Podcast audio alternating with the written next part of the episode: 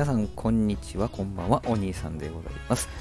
え本日は食ですね。食の話をします。えー、毎日お耳に美味しい配信ということで今日は餃子の王将でございます。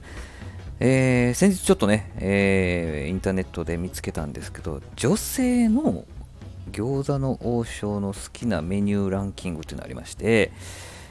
まあね、私もちろん男性ですので、あ、そういうのも面白いなと思ってちょっと見てたんですけど、1位はね、1位はもう餃子です。もう餃子ですよ。まあ、それはいいんですけど、さあ、2位から5位っていうところがちょっと気になったわけでございまして、まあ、男性の私とね、の感覚とどう違うのかと思ったんですけどですね、2位は、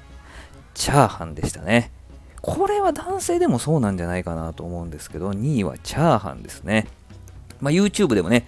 餃子の王将のチャーハン作ってみたとかもね、あるぐらい、たまにこう、口がね、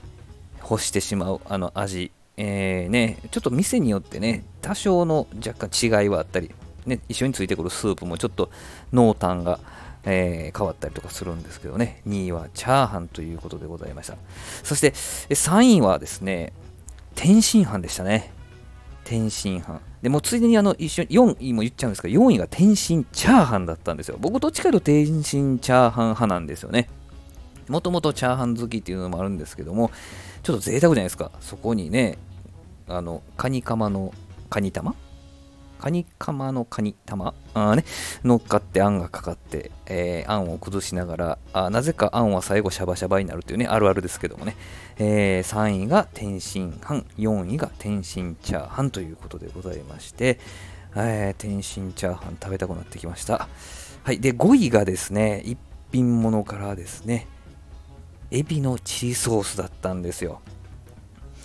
いやー、このエビのチリソースもそうなんです。餃子もそうなんですけど、こうチャーハンにバウンドさせる、ライスにバウンドさせるというね、